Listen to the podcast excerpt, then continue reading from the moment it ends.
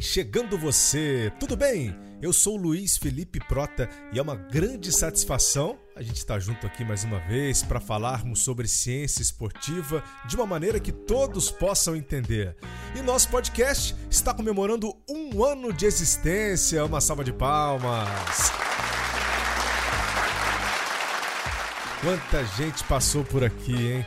Agradeço demais a você, assinante, que torna esse podcast cada vez mais vivo e forte para seguir em frente com novos conteúdos de pessoas incríveis que realmente fazem a diferença. A missão sempre foi falar de ciência de uma maneira leve. E vamos juntos para novos e empolgantes episódios. Obrigado mais uma vez. Você encontra o Cientista do Esporte em vários aplicativos de podcasts como Apple, Google, Castbox e por aí vai. Deixe sua estrelinha também pra gente, sua nota de avaliação. Cada vez mais estamos trazendo a ciência esportiva para o um maior número de pessoas. Tá ficando bem legal. Estamos também lá no site globesport.com/podcasts, junto com outros parceiros do nosso grupo. Vale sempre a pena dar uma passadinha lá para ver se não tem algo que te interessa. No episódio passado, falamos sobre o impacto do coronavírus no mundo esportivo e vamos continuar falando disso nas próximas semanas com temas que muitos de vocês indicaram pelo Twitter ou Instagram, arroba Luiz Felipe Prota. Vem mais ciência por aí. Vamos nessa! E para essa data especial de aniversário, preparamos uma entrevista bem legal com uma atleta brasileira que tentará sua quarta Olimpíada na carreira. É um bate-papo com a nossa medalhista olímpica no atletismo, a Rosângela Santos, que gravei no dia 19 de março, na semana em que as ações de contenção da contaminação do coronavírus começaram a ser tomadas pelo governo brasileiro, e ela conta pra gente como vai se virar neste período de quarentena, quando muitos atletas não conseguem ir a campo para realizarem seus treinamentos.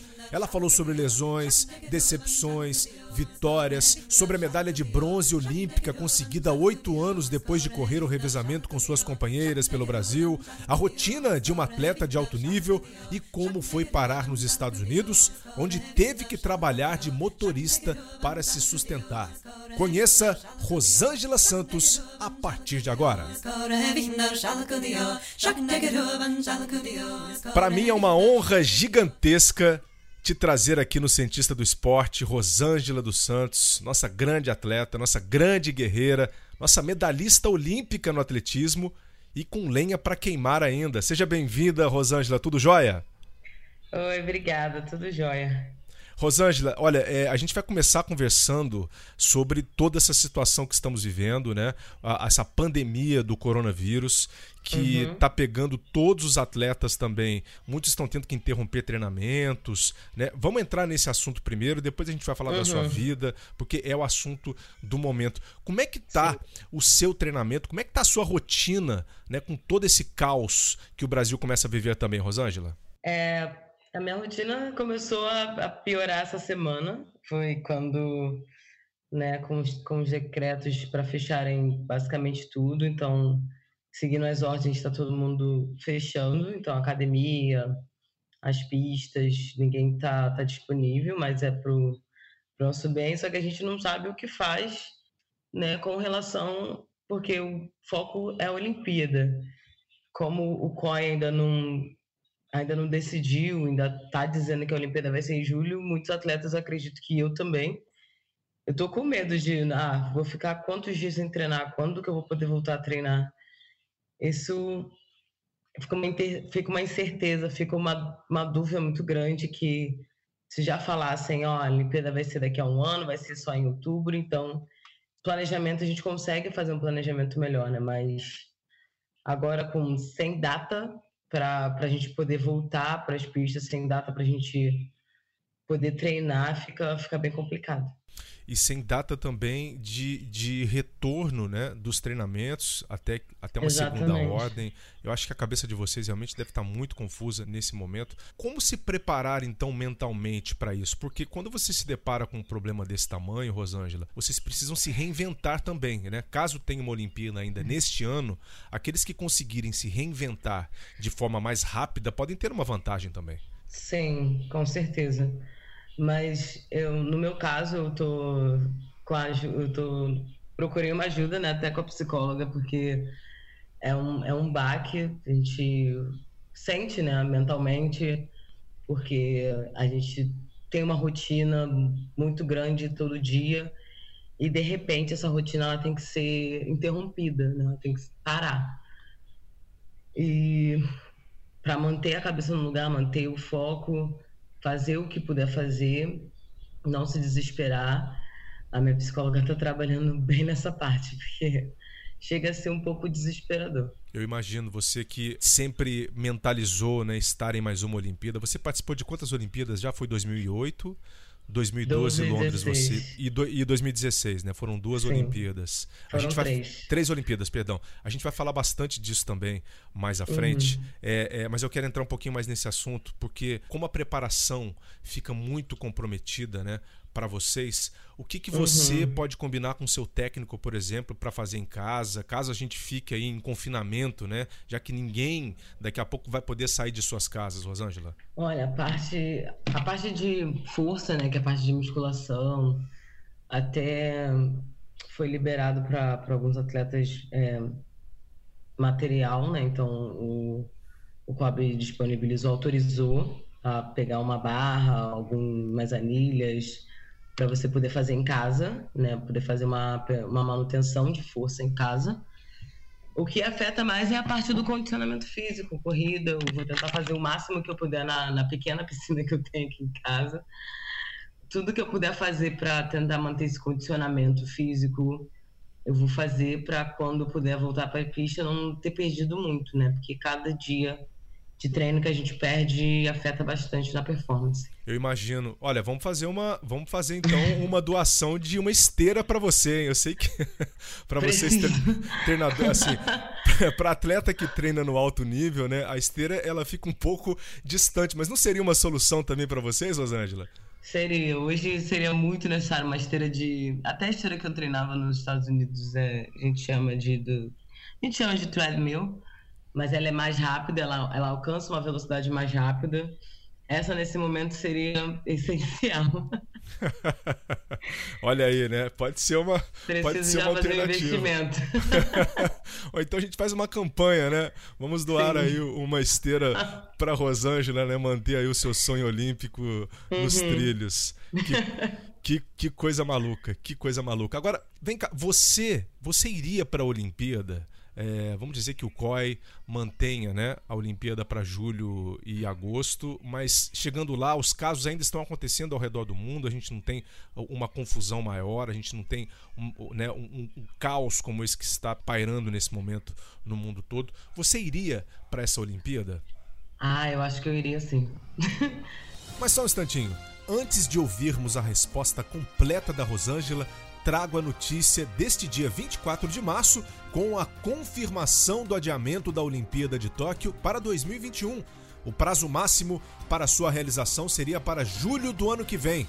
Portanto, vitória dos atletas. Voltamos para Rosângela. Mesmo com, mesmo com ainda que correndo risco, porque todo sacrifício é para. Porque a Olimpíada é de quatro em quatro anos, a gente não, a gente não tem muito tempo. Então, eu acho que, e até a preocupação de muitos atletas, é que a gente não tem muito tempo, não dá pra gente, ah, não, sabe, eu não vou nessa, eu vou na próxima. Daqui a quatro anos eu tô quatro anos mais, mais velha. O corpo já não vai estar o mesmo, né? Tudo já não vai estar o mesmo. Então, a gente nunca sabe o que vai estar acontecendo e a gente está sempre se preparando muito para aquele momento, né? Tudo desde que acabou aqui 2016, o pensamento já era Tóquio. Então, e mesmo com todo esse imprevisto, acho que eu iria sim. Classificando, eu iria sim, com certeza. Rosângela, você, você gostaria que a Olimpíada fosse realizada quando? Eu, eu preferiria que fosse no ano que vem. Na mesma época, mas no ano que vem. Nem outubro, nem início do ano que vem. Portanto, julho e agosto de 2021. Sim, que aí acho que acredito que todo mundo pode ter um planejamento, né, justo para todos. Porque alguns atletas estão sendo afetados, assim, a maioria dos atletas está sendo afetado mas quem tem seus centros de treinamento nos Estados Unidos, por exemplo, que não foi fechado, né?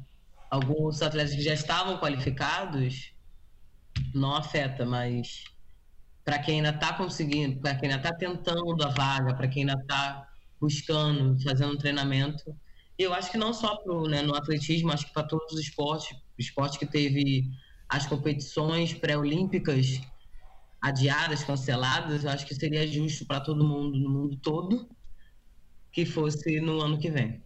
Perfeito. Você, você já tem a vaga? Você está em busca da vaga? Eu estou em busca da vaga. Estou bem próxima, mas estou em busca da vaga. Bem, a gente deseja muita sorte para você e que todos nós, né, passemos também por essa grande crise mundial ilesos, sem nenhum problema, porque de Sim. fato a, a, união nesse momento vai fazer muito, muita diferença, Rosângela. Sim, verdade. Ô, Rosângela, você, você é nascida nos Estados Unidos? Sim. Eu nasci isso. nos Estados Unidos. Minha mãe e meu pai se conheceram lá, tiveram três filhos, eu sou a última. E eu nasci em dezembro. Só que eu fiquei muito doente na época. E eu vim para o Brasil para tratar, né? Porque lá estava muito frio. Vim para cá para. Cheguei no Brasil em fevereiro de 91 92, não, 92. E cheguei para tratar, para ficar um ano só tratando, e aí foi ficando mais um ano, foi para mais um ano, e aí fiquei 18, 20. Olha só. Que beleza, hein? Bem, ainda bem, né? Ainda bem que a gente ficou com você aqui, pensando, claro, do nosso lado, né? Uh, como, uhum. como nação, né? A gente tem a Rosângela Santos aqui com a gente. E em que estado que você nasceu? Em que cidade que foi? Em Washington, D.C. Olha, Pet, eu morei em Baltimore, morei em Baltimore durante dois anos, uh, que é do lado ali, né? 30, 30 é. minutinhos é. de carro tal. Engraçado que depois que eu vim para cá, eu nunca fui, eu cheguei a morar nos Estados Unidos, né? Morei esses últimos seis anos nos Estados Unidos e não, nunca fui lá em Washington. Nunca voltei, voltei lá. Bem, quem sabe, né? Quem sabe um dia é, você possa sabe, voltar um é, sem esse compromisso também de estar treinando como atleta, né? Para visitar que é uma cidade uh, sensacional. Ô, Rosângela, quando você era nova, né, quando você, vamos dizer assim, corria na escola, uh, brincava com seus amigos, né, você uhum. sempre foi aquela mais rápida que ganhava de todo mundo? Olha, eu, não, eu, nunca notei de ser a mais rápida, não, mas eu sempre, eu sempre fui envolvida mais nas brincadeiras mais ativas. Mais né? físicas. Sim, eu sempre ah, jogava bola com os meninos, qualquer atividade envolvendo pular, correr, saltar, tudo. Eu estava sempre envolvido. Não era aquelas meninas que ficavam sentada vendo revistinha. O atletismo já estava no seu sangue, né?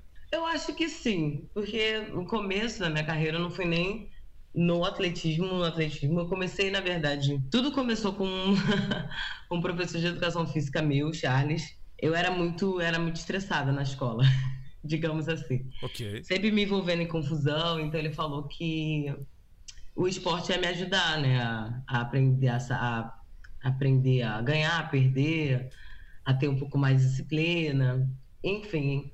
E aí o meu primo, que hoje ele mora no, na Suécia, chegou até a competir pela Suécia. Ele queria, ele queria, ele queria fazer atletismo, ele queria ser igual o Robson Caetano, Arnaldo, ele sempre via esse, esses caras na televisão, Troféu Brasil. Ídolos e também. falava que queria correr, correr como eles eu já não, eu não prestava muita atenção. Eu tinha nove anos de idade, não prestava muita atenção. E aí ele falou no Méximo da Silva em Campo Grande, aqui no Rio de Janeiro, tinha esporte de graça, né? Você só tinha que ir lá, se inscrever e tinha todos os esportes. Eu fui, quando a gente foi fazer a inscrição, eu fui para natação, que eu queria aprender a nadar. Olha isso. Até hoje eu não aprendi a nadar. Abandonei. Eu não sei nadar até hoje. E tem uma piscina em casa, tinha né? vaga. Tenho. Mas ela é, ela é da pé, da pé eu entro. E, e aí não tinha vaga na natação, eu tive que escolher um outro esporte, não quis escolher o atletismo. Escolhi o basquete só para só pegar vaga até vagasse uma, uma vaga na natação. E aí, primeiro dia de aula, acabei minha aula, fui esperar meu primo. E aí a, minha, a técnica, Edileuza, Edileuza Medeiros, ela foi perguntou: Ah, você não quer fazer um teste? Você é bem forte, né? Tem umas pernas boas, parece que dá para correr bem. Falei, ah, não tô muito interessada, não. De correr é coisa para maluco. Olha só. E aí ela, não, faz um teste, você pode ganhar uma bolsa de estudo, enfim. Aí eu fui e fiz, falei, ah, tá bom. Fiz o teste, ela gostou muito. Ela falou: Nossa, seu tempo já é para ser uma das melhores do Rio, que não sei o quê. Que isso. E aí me ofereceu uma bolsa de estudo no colégio Gissone, de 90%, colégio particular. Eu falei: Ah, vambora. Vamos lá, já tava, tava acabando o ano, já pro próximo ano já, tinha, já ganhava a bolsa. E aí eu fui e fiquei até hoje. Sensacional. Olha, como é que é o nome dela de novo? É, Edileuza Medeiros. Edileuza Medeiros. Devemos muito, então, a Edileuza Medeiros, hein? Fica aqui o registro no Cientista do Esporte. Exatamente. Viu? Que legal isso, viu? Que legal. Ela que começou tudo. E quando que o atletismo ficou sério na sua vida, assim, que você sentiu que poderia realmente viver disso? Primeiro foi a bolsa, Nossa, né? nesse próximo ano já, no próximo, no mesmo ano, eu me qualifiquei para o estadual, para Mirim Mirim. Fui para uma competição eu ganhei minha série, só que ninguém tinha explicado para mim que tinha final por tempo, sabe? Naquela época tinha muito final por tempo. Sim. E aí só que eu ganhei minha série, só que ninguém me avisou. E aí eu fiquei bem brava porque, nossa, eu ganhei prata, mas como é que eu ganhei prata? Porque eu ganhei minha. Enfim, já fiquei brava daí. Fui pro estadual, fui pra final, venci minha, minha, minha semifinal, fui pra final. Quando chegou na final, eu fiquei em sexto. Nossa, meu mundo desabou. Chorei bastante, chorei, chorei, chorei, chorei. E dali eu falei, eu vou treinar sério para ser a melhor do Brasil. Olha que bacana. E daquele dia ela tentava, ela sempre tinha que me frear porque eu queria treinar todo dia. Eu com 10 anos eu queria treinar todo dia. E ela não, não pode, você é muito nova. Aí eu, eu ia todo dia, só que dois dias eu só brincava. Ela não, faz o que você quiser, vai lá, faz isso, faz isso. E aí com já com 12 anos fui estadual, comecei a ganhar estaduais, comecei a intercolegial, venci todos os intercolegiais que eu participei. E aí me federei depois, em 2005 foi meu primeiro brasileiro, brasileiro menor. E dali foi. Nossa, olha, é, você contando agora, né? É, e, e, três anos mais tarde, a gente vai chegar lá. Três anos mais tarde, você estaria na sua primeira Olimpíada, né? E conseguindo Sim. tudo aquilo que vocês conseguiram, você e toda a equipe do Brasil. Meu primeiro, meu primeiro minha primeira equipe adulta, né, foi ainda em 2017. Foi no PAN do Rio de Janeiro, 2007 né? Eu tava com 16, porque eu faço aniversário no final do ano, então eu passo o ano todo com uma idade, só chega só no final, depois eu mudo. Você é sempre a mais nova ali, né? É, eu sou, fui sempre a mais nova, inclusive com essa medalha de bronze, eu sou uma das atletas mais jovens a ter medalha no Brasil, com 17 anos, 17 meses. Anos. Incrível. É. é incrível. E de lá para cá, só teve uma equipe que eu não participei, que foi 2009, no Mundial de Berlim, que eu tava que eu me machuquei né, em Pequim, logo depois, porque naquele ano eu competi basicamente tudo, que eu competi brasileiro juvenil, campeonato mundial juvenil, eu fui para a Olimpíada, eu fui para o Sul-Americano Sub-23, então foi uma carga de competição muito grande, eu acabei me machucando. E aí 2009 foi um ano difícil, 2009, 2010 foram, foram uns anos difíceis. Voltei em 2011 e aí ganhei o Pan-Americano em Guadalajara. No outro ano eu fui para a Olimpíada, fiz meu melhor tempo, fui à semifinal. Revezamento fomos para a final também. 2013 teve aquele fatídico bastão. Gosto bem de lembrar. É, sim, sim. é, aquele, aquele revezamento foi, nossa, foi, foi o ápice. Mas eu quero chegar lá. É. Eu quero chegar lá. Eu vou chegar. Eu quero chegar lá porque você falou é, que você também teve momentos é, é, é difíceis, né? Momentos difíceis de lesão. Sim. Como é que é a rotina de um atleta uh, olímpico, né? De um, de um corredor, de uma corredora como você, de treinos? Como é que você divide a sua semana, né, quando você está aí próximo de disputar um mundial, uma Olimpíada? Qual é a intensidade que vocês vivem isso? Olha, é 24 horas por dia, tendo descanso acho que só no domingo. Isso quando até no domingo o técnico manda assim. É um descanso ativo, então você faz uma, uns 20 minutinhos na bicicleta. ok, tá bom. Mas é, mas é todo dia, de manhã e de tarde, de segunda a sábado, de manhã e de tarde. A gente geralmente começa nosso período de base geralmente para assim, né, uma Olimpíada em agosto, então a gente começa a base geralmente em outubro do ano anterior, a gente começa a base e é uma intensidade muito grande. Todo dia, de quatro, de três a quatro vezes na semana com musculação. E aí nos outros dias faz fortalecimento. Minha rotina, né, eu acordo, eu vou pro treino às oito, chego em casa às seis da tarde, mais ou menos. O dia inteiro, né? É, é um trabalho, né, Rosângela? É um trabalho, realmente. Eu saio, eu tenho intervalo, né? Eu almoço. Tem, é igual o trabalhador. Tem uma hora de intervalo. É o seu expediente. Eu tenho uma hora de, de intervalo entre a pista e a musculação. De, almoço, descanso, faço a musculação, faço fisioterapia, vou para casa. Descanso. Agora eu estou estudando, eu estou fazendo administração, então eu tenho, né? Eu estou fazendo online que eu não tenho condições nenhuma de sentar numa, numa sala de aula. E aí, essa rotina é todo dia. Estamos, portanto, acompanhando o expediente é. de Rosângela Santos aqui no Cientista do Esporte. Uhum. Muito legal, ela está dividindo com a gente aqui a sua experiência.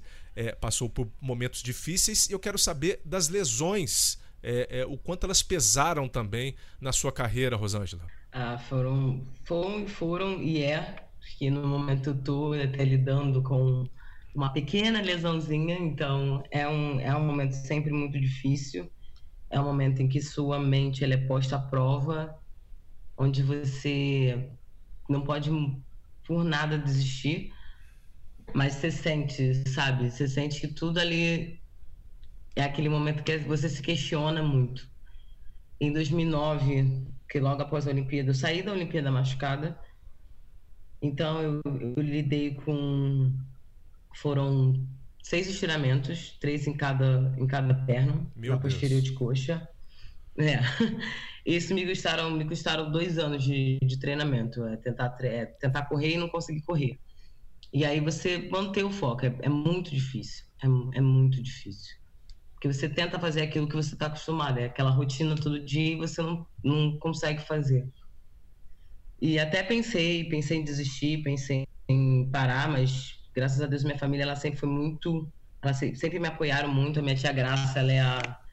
Onde fica as minhas medalhas, a minha medalha não fica na minha casa, fica com ela. Porque ela que começou tudo, ela sempre me acompanhou.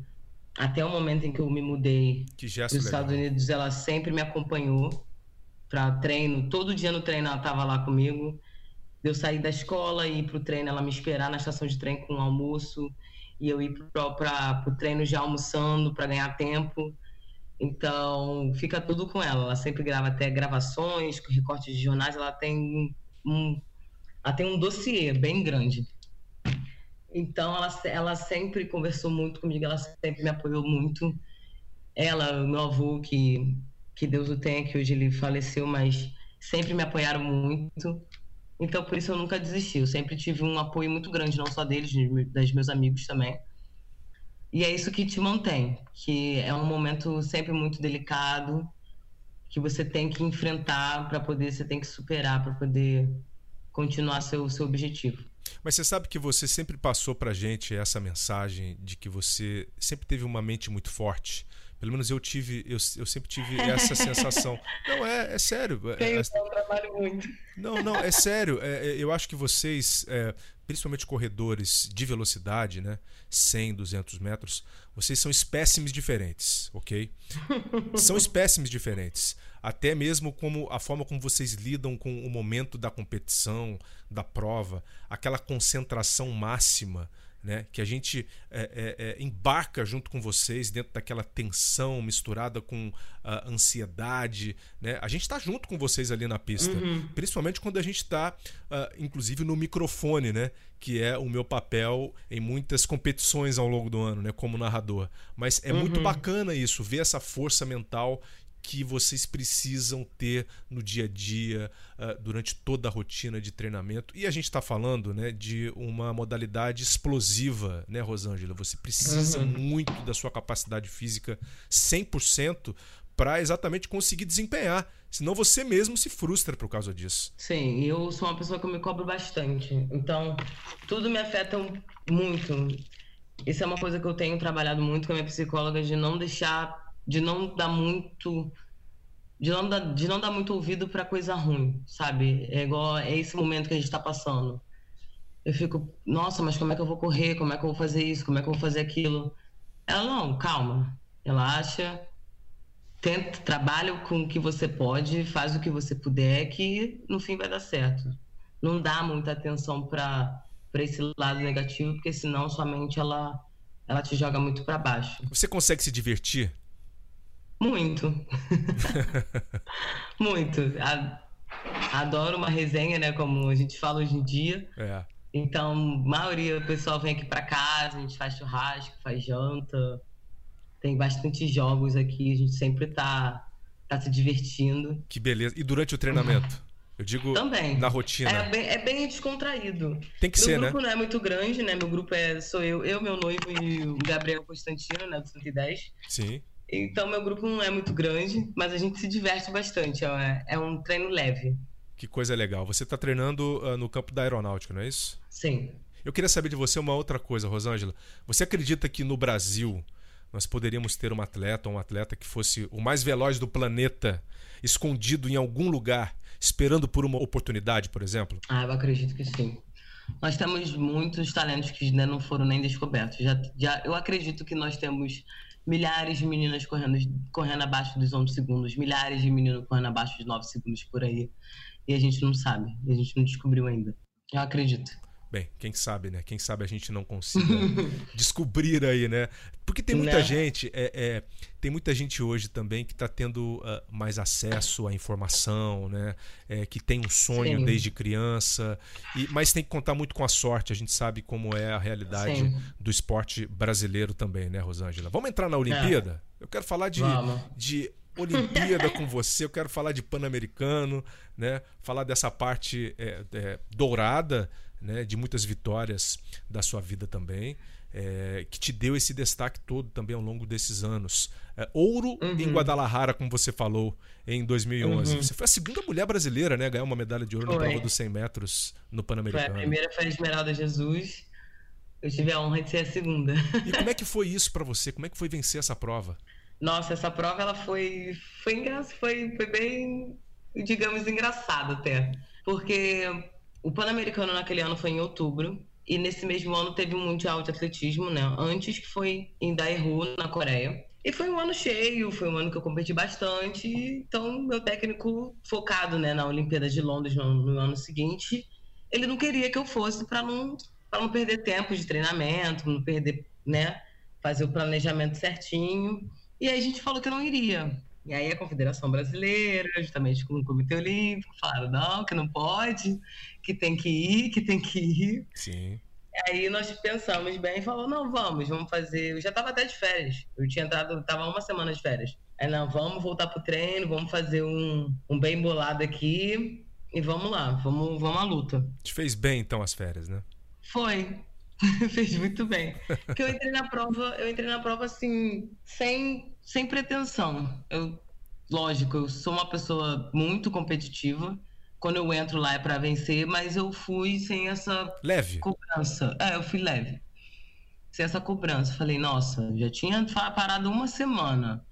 Treinei umas quatro, treinei umas três ou três semanas até o dia da prova. Falei, ah, vai na, vai na marra, vai na força entrei no estádio, todo mundo tivesse me empurrando para eu correr e vencer aquela prova. Falei, não, aí vai, vai ter que ir de qualquer jeito. Mas e aconteceu, foram, foram dois ouros que eu saí de lá, nossa, muito, muito feliz. E anos antes, você já tinha tido uma experiência gigantesca, né? Com 17 anos, como a gente conversou no começo. Chegar a uma Sim. final olímpica, 17 anos numa final olímpica. Isso é para poucos, viu? Ainda mais aqui no Brasil. Mas aquela final olímpica, nossa, ela foi. Acho que ela foi.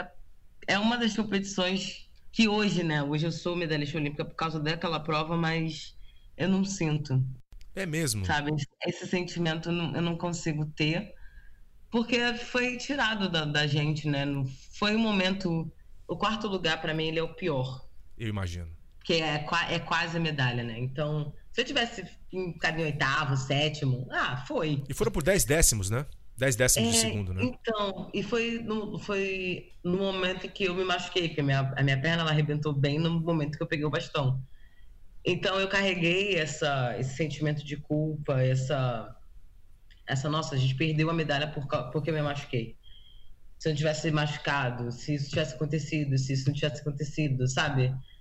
Tudo passou, tudo ficou na minha cabeça por anos. Por anos eu quis esquecer essa, essa prova. Que difícil, hein? É. Que difícil.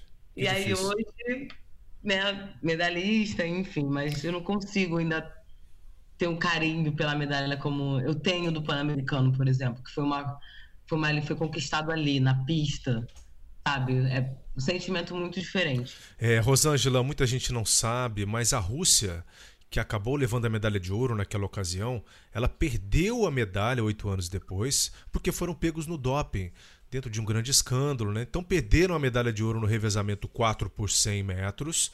Vocês que tinham ficado na quarta colocação acabaram subindo para a terceira posição. É, a Bélgica ficou com ouro, né? E a Nigéria ficou com a prata. É, você se lembra exatamente onde você estava e, e qual foi o momento quando você recebeu a notícia? Olha, Lembro. vocês são medalhistas. A Rússia perdeu a medalha. Eu lembro que primeiro já, em abril, já estava já tava se monitorando o caso, né? Quando eles falaram que eu ia, que ia retestar todas essas as urinas, enfim. Eu estava na minha casa em Miami. Tava eu e a Evelyn, até a Evelyn dos Santos, outra velocista. Legal. E nós vimos na internet né, que o COI decidiu fazer todos fazer os retestes e aí a gente pensou só assim, podia ser alguém da Rússia do 4%. Podia ser alguém da Rússia. Ou da Nigéria ou da Bélgica, mas a Rússia. A gente sempre teve uma desconfiança com o pessoal da Rússia, a gente não sei porquê. A gente nunca falou nas outras meninas, dia, né? na Rússia. No dia que eu recebi a notícia, eu estava na Vila Olímpica, no Rio de, aqui no, no Parque dos Atletas, Rio de Janeiro, Olimpíada. Eu estava me preparando para ir para o estágio, fui no refeitório, pra, pra, passei a pegar um lanche. E quando as meninas, né, a gente tinha feito um grupo, né? Nossa, será que vai sair? Será que não vai sair essa medalha? As meninas de Josemar, as meninas, a Rosimar. Lucimar e a Ana Cláudia também, né? Que é, a, que é a outra reserva, mas a Evelyn.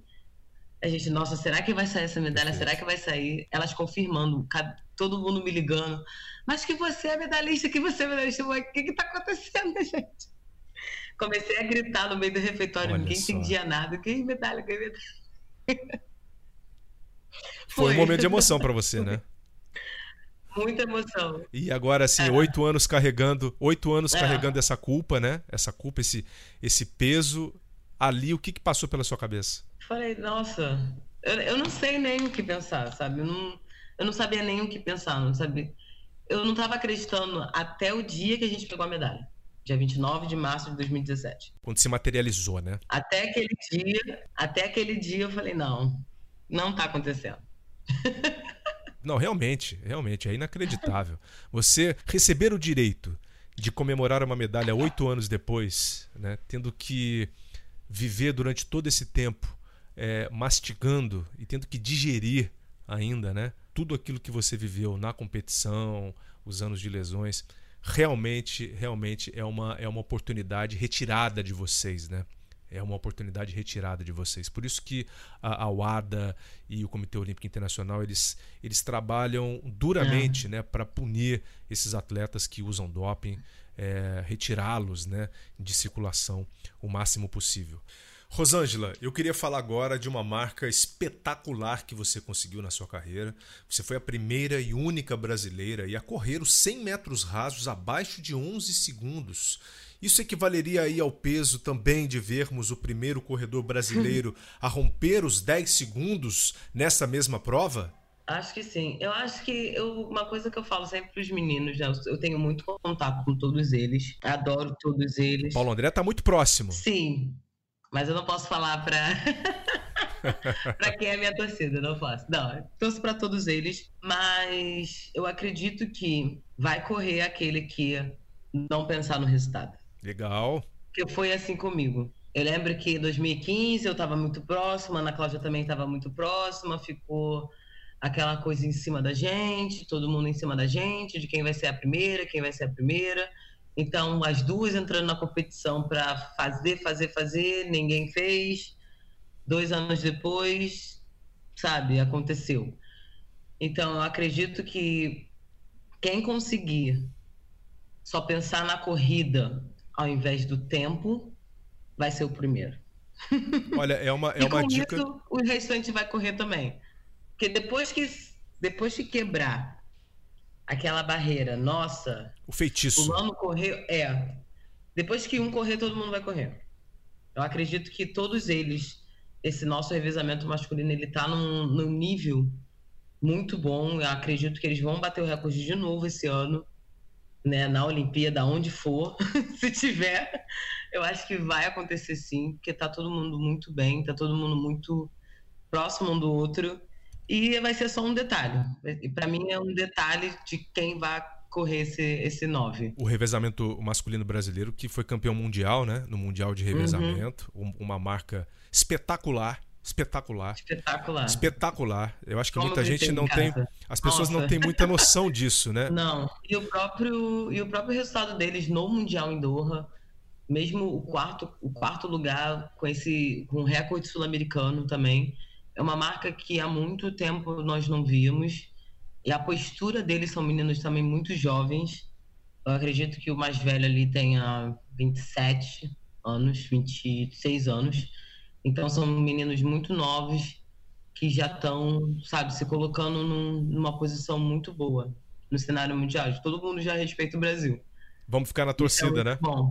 É, manter essa na... tradição, manter, vamos manter a tradição. Brasil que já foi medalha de prata. É, olha, é, é, a gente sempre teve grandes atletas no atletismo, né? A gente sempre, uhum. sempre primou aí por revelar uh, atletas bons, seja na corrida, seja no salto, seja Sim. no salto com varas, né? Enfim, Sim. acho que o Brasil, claro que a gente peca muito ainda né, na, na, naquela coisa da infraestrutura de base, né? Por isso que eu te fiz essa pergunta de será que teríamos alguém espalhado por aí, né, que pudesse correr, uhum. é, ser o cara ou a menina, a moça mais veloz do mundo, é porque exatamente falta essa peneira, né? Falta essa estrutura de escolas e etc. Eu acredito que o que falta aqui, o que falta aqui é que esse sistema, né, americano que tem das a competição americana das escolas ela é muito forte. E essa é uma coisa que não tem aqui. Verdade. Nossa competição até universitária é fraca. Os atletas é muito fraca. É o pessoal já vai, ah, eu tô na barra, tô na férias, eu vou. É porque é fraco. Então, com todo respeito. investir mais. Com, é, to, com, com todo, todo respeito, respeito, aos atletas. Deveria. Quando eu comecei, vou falar, né, até agora, na minha época. Já tá nessa, na né? Na minha época era, era até bem mais competitivo. Tinha, tinha um intercolegial, tinha o GEPA, que era das escolas particulares, mas tinha também o GEP, que era das escolas públicas. Tinha o torneio Nestlé, que era para o pessoal do ensino médio, que quem vencia no Rio ia para São Paulo para competir o brasileiro, tinha muitas competições que foram acabando. E dessas competições, muitos atletas que foram às seleções brasileiras. Então, seria muito importante se essas competições voltassem, que as escolas dariam mais valor, pegassem mais Malrens, mais Jadel, mais Robson, quem sabe. Verdade, eles estão por aí. Agora, você tocou no assunto dos Estados Unidos. O que, que te levou aí para os Estados Unidos? Quando que você tomou Como? essa decisão? É, e que tipo de apoio você teve também para ir para lá? Então, 2013, depois daquele mundial, eu decidi que eu queria tentar uma coisa nova. E como eu sou americana, não tenho problema para conseguir visto, para morar, enfim. Eu queria aprender inglês, né? Porque às vezes eu, a primeira vez que eu viajei para os Estados Unidos foi em 2011 num camping eu passei pela imigração sem saber falar inglês, eles me olharam assim meio estranho, né? Ué, esse passaporte aqui? Falei, não, eu tenho que aprender a falar inglês, que tá feio. Então, eu, que, eu tentei uma outra, tentei uma outra coisa. E aí eu pedi ajuda ao Jorge Bichara, que ele é do COB, eu tenho um contato muito grande com ele. Ele me ajudou muito, sempre, desde teve time Rio em 2012, ele sempre fez de tudo para me ajudar ele montou até um projeto que a ideia dele sempre foi de tentar conseguir levar mais atletas para os Estados Unidos para estudar, os atletas mais jovens até para estudar, para ter mais oportunidades. E conseguimos fazer um projeto que era a Tamir Liz, a Evelyn e eu. E aí nós fomos lá para os Estados Unidos, fomos para Miami, ficamos treinando na universidade. Quanto tempo que vocês ficaram? Eu fiquei. As meninas só ficou um ano, ficou o ano de 2014. Em 2015 eu ainda fiquei lá. E aí, em 2016, eu me mudei para Houston. Foi quando eu conheci o técnico que, que me levou ao 10. E de lá eu fui para Jacksonville no ano passado. Como é que é o nome do técnico? É o, é o Rana Eric, Reader? Eric. Não. É o Eric Francis em Houston e o Reina em Jacksonville. E o que, que você sentiu de diferença mesmo de approach, é, de técnica aplicada à corrida que eles usaram em você? Nossa, todos os três técnicos, eu posso falar assim, eles sempre trabalharam muito na minha passada. A minha passada era muito curta, então eles tentaram alongar ao máximo a minha passada. É, com o Eric especificamente, eu fiz muito tiro longo, digamos assim, 300 metros, 400 metros. Fiz até 5 quilômetros, coisas que eu nunca tinha feito na vida. 5 quilômetros, é? 5 quilômetros. Toda terça-feira era 5 quilômetros. Nossa, devia ser um drama, não? Nossa, era um drama, porque ainda, ainda era para tempo, não é só correr. Você tem que fazer para baixo de, de, 25, de 26 segundos, de 26 minutos. Aí eu, né, a gente sempre. é sempre um desafio. Você não vai fazer feio, não vai querer fazer feio, não, né? Não, lógico que não. E mandou, tá mandado. Nós, nós vamos. Então, com ele, eu senti muita diferença, né? De, nossa, muito treino de volume, muito volume, muito volume. Mas deu certo. Então, né, não vamos reclamar. Ótimo. Eu vi até uma história sobre você que nos Estados Unidos as coisas também, nem todas elas saíram do jeito que você queria né, Rosângela? É, o que, que aconteceu lá que você teve que se virar nos 30 para continuar treinando, para continuar seguindo a sua rotina de atleta? Então, já em 2016, depois da Olimpíada, né, o programa do Comitê Olímpico ele acabou. Alguns patrocinadores, todos, a maioria dos patrocinadores, o contrato era até a Olimpíada. Então, 2017 foi um ano que foi bem difícil, onde eu tive que, graças a, graças a Deus que eu tinha, né? Mas eu peguei todo o dinheiro que eu juntei da minha vida para poder me manter lá, porque eu não queria voltar, eu queria sentir que ainda tinha algo a fazer lá. Foi quando eu até decidi mudar para Houston. Enfim, passei a temporada de 2017 foi bem complicada para mim, até tive depressão tive que tratar até com remédio, porque foi, foi um baque muito grande, né? Fiquei bem mal, mas treinando, tentando. A única coisa que me dava, que eu conseguia fazer era treinar, mas eu chegava em casa, não comia direito, não conseguia comer direito, não conseguia. Tava. Enfim. Aí eu tentei me manter ao máximo depois do recorde as coisas melhoraram um pouco, mas aí, enfim, com o dólar aumentando, e depois que, que, meu avô faleceu também, as coisas muito complicadas, eu, eu pensei melhor e decidi voltar para o Brasil. Porque com dólar, imagino agora com dólar 5 reais. Minha o dólar estava 4,30, então eu tomei essa decisão na melhor época possível. Haja poupança, né? É. Não, meu dinheiro todo foi embora. E você teve que trabalhar lá também, não teve que Sim. trabalhar? E aí, trabalhando, eu saía do treino, trabalhava de noite no Uber, só que aí acabei tendo uma lesão nas costas por conta de ficar sentado o tempo inteiro. Mais de 10 horas por dia sentada, fora o treinamento. A Uber sabia que você é, era uma medalhista olímpica? Não. não bota, não dá pra botar no. quando a gente cadastra. É muito eu distante, tô, né? Eu ainda tenho o um aplicativo ainda. Se eu quiser trabalhar aqui no Rio de Janeiro, eu trabalho. Olha Mas... só, olha, é. olha só do que, que a gente está falando. Uma medalhista olímpica, né? Que teve que se virar realmente para se manter uh, no mais alto nível uh, e para tentar ainda continuar a ser atleta, que é o grande desafio, né? De muita gente. E aí você teve que voltar para o Brasil depois de ver que aquilo ali não dava mais pé para você, né, Rosângela? É, já não, já não dava. Assim, dava para eu ficar, dava para eu ficar, mas eu ia ter que ficar fazendo dois ao mesmo tempo e para a Olimpíada eu não queria. Se fosse, se fosse ano morto, se fosse ano com pouca competição, eu até faria o esforço. Mas no ano olímpico eu queria estar focada só na Olimpíada. Então eu decidi por voltar e ficar quietinha. Fazer só treinar, só ficar ali focada no, no que eu tinha que fazer. Olha, eu tiro o meu chapéu para você. Como a gente está aqui no Cientista, eu tiro o meu jaleco para você, porque realmente superou muitos obstáculos na sua vida. E tem também aquele episódio que você lembrou aqui no começo do nosso episódio, que eu uhum. queria deixar para agora, que foi aquela decepção também de ter deixado o bastão cair no revezamento 4 por 100 na final do Mundial de 2013. Como é que foi isso para vocês como time e para você também, Rosângela, ao longo de todos esses anos? Vocês conseguiram superar essa história? Ai, eu acho que de verdade, acho que até hoje a gente não superou. A gente só vai superar se a gente ganhar uma medalha.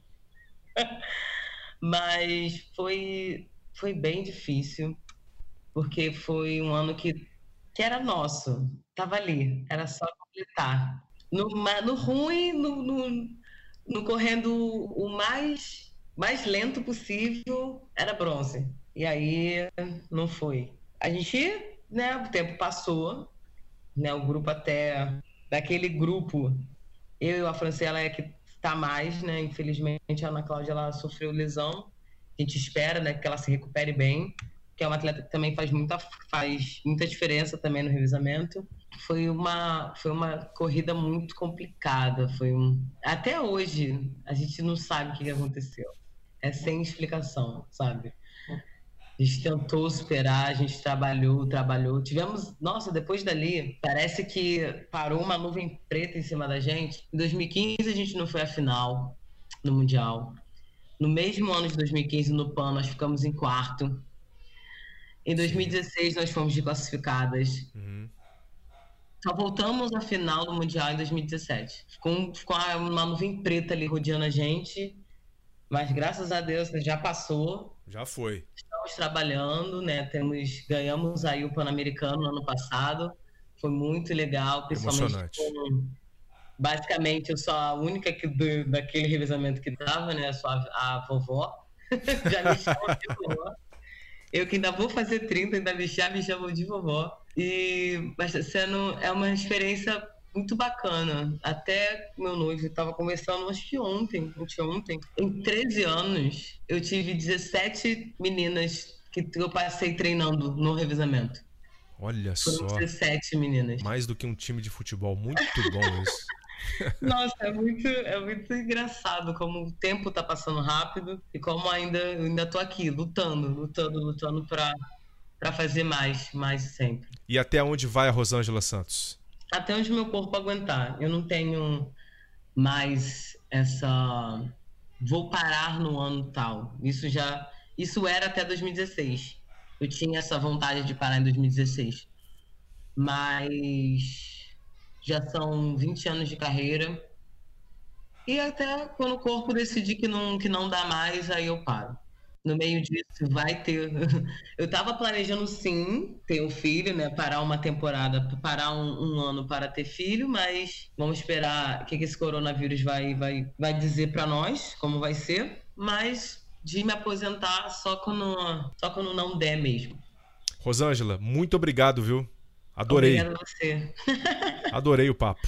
Sempre que precisar, só chamar. Que bom conhecer melhor você e que bom que os nossos assinantes estão entendendo um pouco mais uh, sobre quem é Rosângela Santos aqui no Cientista do Esporte. Até a próxima, Rosângela. Até a próxima, obrigada. Muito legal, né? Honra gigantesca mesmo poder receber mais uma medalhista olímpica aqui no Cientista. O Clodoaldo Silva, nosso atleta paralímpico da natação, já tinha passado por aqui também. Podcast, nesse seu primeiro ano de existência, tem sido muito bem frequentado, principalmente por você, nosso e nossa assinantes. Muito obrigado e na próxima terça tem mais. Até lá! Vida longa aos cientistas!